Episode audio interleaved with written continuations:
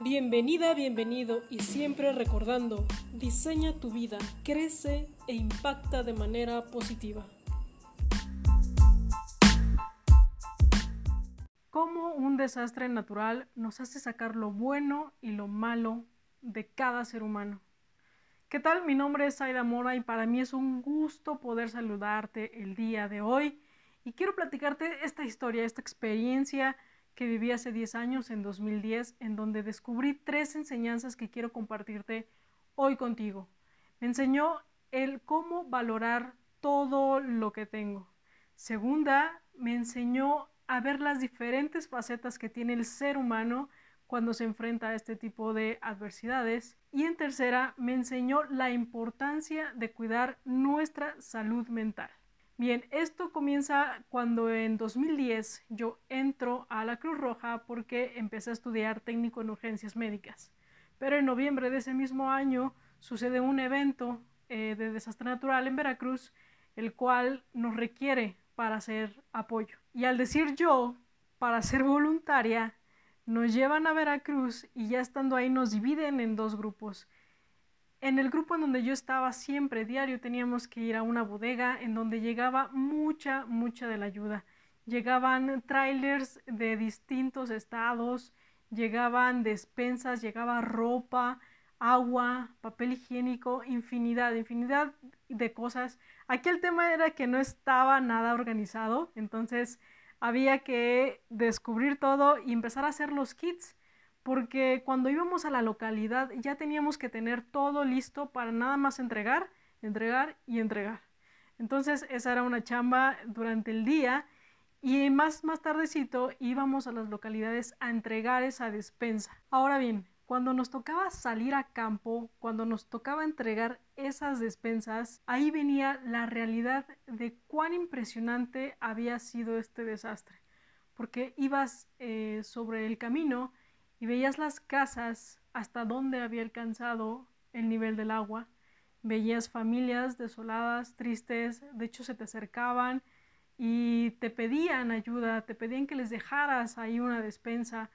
Aquí lo malo es que no nos tocaba estar ahí en esa localidad, teníamos que seguir adelante y eso era lo difícil, difícil dejarlos ahí y no poderles brindar esa ayuda y simplemente podías decirles una cosa, Después vendrá una camioneta con ayuda para ustedes. Era lo único que podíamos hacer. Después al llegar a la localidad sí habían momentos muy bonitos en el cual la gente a la que le entregaban las despensas realmente te lo agradecían con el corazón, estaban muy emocionados y, y eso no, de verdad no tiene precio porque veías en sus rostros ese agradecimiento y eso también me llevo súper bonito de cada ser humano. Y es que había un juego de emociones entre que estaba la gente triste porque no llegaba la ayuda con ellos, estaba la gente que te lo agradecía, pero aparte tenías que estar súper pendiente de personas que se formaban por doble vez, porque teníamos que organizarlos bien en filas, se organizaban y ellos pasaban por una despensa dos veces. Y eso era un problema porque no alcanzaba entonces para todos los demás. Así que teníamos que estar súper pendientes de ellos, de que no se metieran o que no viniera alguien más para entonces poder distribuir mucho mejor esta despensa. Y en otra ocasión, en donde fuimos a un poblado ya más grande, ahí sí enfrentamos una situación de peligro, porque empezamos a bajar la despensa de un camión grande que teníamos, lo empezamos a bajar, empezó otro compañero a organizar a la gente para que se fueran formando, pero entró la gente en desesperación. Estaban enojados de que no les había llegado ayuda hasta ese momento y estaban ya ansiosos de poder recibir las despensas. Realmente fue tan intenso eh, el movimiento que hicieron ellos que mucha gente se empezó a acumular ahí y nos vimos en la necesidad de dejar esa despensa e irnos porque de verdad estaba poniéndose muy peligroso la situación y no hubo más remedio más que dejar esa despensa. No sabemos cómo se lo arreglaron, ¿no? Evidentemente había gente que a lo mejor agarró hasta de más, gente se quedó sin ayuda, pero ya no, ya no quedó en nuestras manos. Había todavía despensa en el camión que tuvimos que dejar ahí, nos fuimos Y a partir de ese momento no salíamos a ninguna localidad, a ningún poblado sin el ejército. Así que esto ya no era de solamente ayudar, sino realmente estarnos cuidando de la gente y de cómo están sus emociones y cómo a ti te pueden afectar también. Y después de todo esto, realmente atesorábamos los, los momentos bonitos que pasábamos con los compañeros en las comidas, porque déjenme decirles que solo teníamos el desayuno y la cena. En ese lapso entre la mañana a la tarde no comíamos nada porque estábamos realmente muy ocupados en hacer las despensas, los kits y entregarlas. Entonces, cada momento, cada comida la disfrutábamos muchísimo y si tú podías en el, desayuno agarrar un bolillo de más, un pan de más para comértelo en la tarde, eso era magnífico, era genial. Pero aparte había momentos súper divertidos con los compañeros, que eso también me llevo en el corazón y eso era lo que atesoraba muchísimo. Después de 15 días de estar ahí, eh, hay un reglamento en el que te dice no puedes estar más de 15 días en un desastre natural por salud mental, así que nos tuvimos que retirar y obviamente nos relevó otro grupo. Pero aquí se viene una situación importante. Cuando nosotros llegamos aquí a la Ciudad de México, yo empecé a notar algo muy extraño en mí, porque de repente no me daban ganas de levantarme, no me daban ganas de ir a, la escuela todavía a continuar con, con los estudios de paramédico y empezaba ya a tener problemas con mi pareja.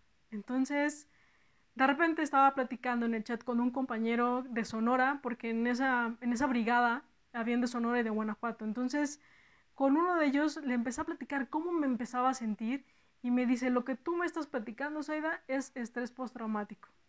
Así que a nosotros, cada vez que vamos a una brigada de ayuda, nos mandan a fuerzas al psicólogo por justo este tipo de situaciones. Y le digo, oye, pero mis compañeros están súper bien, no tienen nada.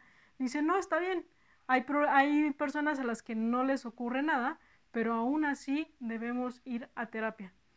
Y yo desde ese momento dije, wow, o sea, ¿qué es esto del estrés postraumático? ¿Qué es lo que sucede? Y claro, para mí me causó un conflicto mental el ver cómo hay cosas buenas, que estamos haciendo cosas buenas, pero hay momentos malos en los que la gente puede actuar de una manera que no esperabas. Así que en ese momento fui a terapia y bueno, todo salió súper bien. Pero eso quiero dejarte de ti de enseñanza. La importancia de poder observarnos, de poder observar nuestras conductas. Si es que hay algo que no está yendo bien, a lo mejor platicarlo con alguien. Eso a mí me ayudó muchísimo. El que yo lo pude platicar con un compañero y me dijo, es que esto es lo que está pasándote. Entonces yo ya pude tomar acciones, pero siempre hay que estar muy pendientes de todas nuestras emociones y acciones y la gente a lo mejor a tu alrededor también te empieza a decir, entonces siempre estarte muy, muy alerta. Y la otra cosa que también me enseñó es a valorar todo, todo lo que tengo, porque realmente no me falta nada. Estoy completamente contenta y feliz de eso y simplemente es estar muy, muy agradecida. Así que bueno, espero que esta experiencia que tuve hace unos años te haya ayudado y te haya servido. Para mí es un gusto poder compartírtela y si te pudo haber inspirado en alguna acción, estaría completamente yo agradecida. Mi nombre es Aida Mora y te mando un fuerte abrazo. Bendiciones. Nos vemos en el siguiente video. Gracias.